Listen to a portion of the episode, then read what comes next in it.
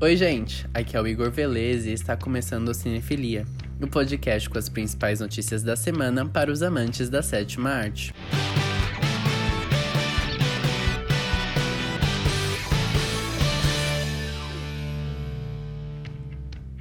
Depois de oficializar o lançamento do Disney Plus na América Latina em novembro, a Disney revelou o catálogo que estará disponível no Brasil. A lista inclui animações clássicas como Branca de Neve, Os Sete Anões, A Bela e a Fera, Pinóquio, além de High School Musical, o live action de Rei Leão, filmes da Marvel Studios, de Homem de Ferro a Vingadores Ultimato, a saga completa de Star Wars, conteúdo do Disney Channel, dentre outros. Lembrando que todo o conteúdo Disney será retirado das outras plataformas digitais, como Netflix e Amazon Prime. O preço do Disney Plus, segundo informações da Play Store, será de R$ 28,99 mensais ou plano anual de R$ 289,99, além de possuir 7 perfis e 4 telas simultâneas. Mas o Disney Plus nem estreou no Brasil e já sofre com burocracias e concorrência.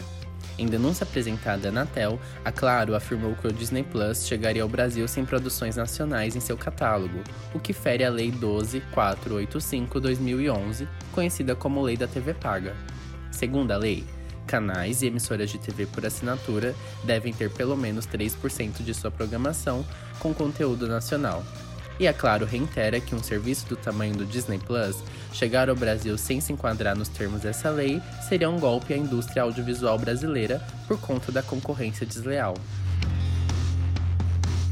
O embate é muito mais complicado, afinal, essa lei é regulamentadora da TV paga e o Brasil sofre com a falta de legislação para os streams. Mas a Claro argumenta que possui o Now e na plataforma também cumpre com esta legislação.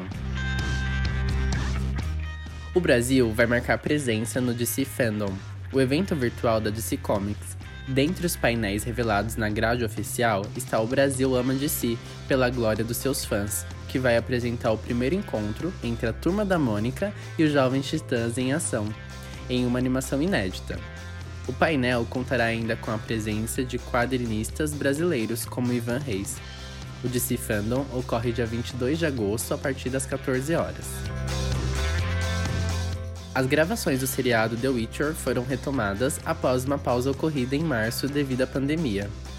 O diretor da série postou no Twitter uma foto no set de gravações juntamente com a produtora executiva Lauren Weirish. Para os fãs de One Tree Hill, a Globoplay acaba de lançar as três primeiras temporadas em sua plataforma. A cada sexta-feira, novas temporadas serão adicionadas no catálogo até completar as nove temporadas originais, exibidas entre 2003 e 2012, que conquistou fãs pelo mundo todo. E o filme Homem-Aranha 3 ganha data de exibição nos cinemas brasileiros. Estrelado por Tom Holland, o filme da Marvel chegará nos cinemas dia 26 de dezembro de 2021, um dia antes dos cinemas americanos.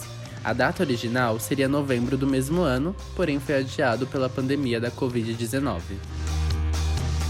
Nessa sexta-feira, a Netflix disponibilizou a quarta e última temporada da série 3%, primeiro material original Netflix 100% brasileiro, que estreou em 2016 e fez sucesso em diversos países.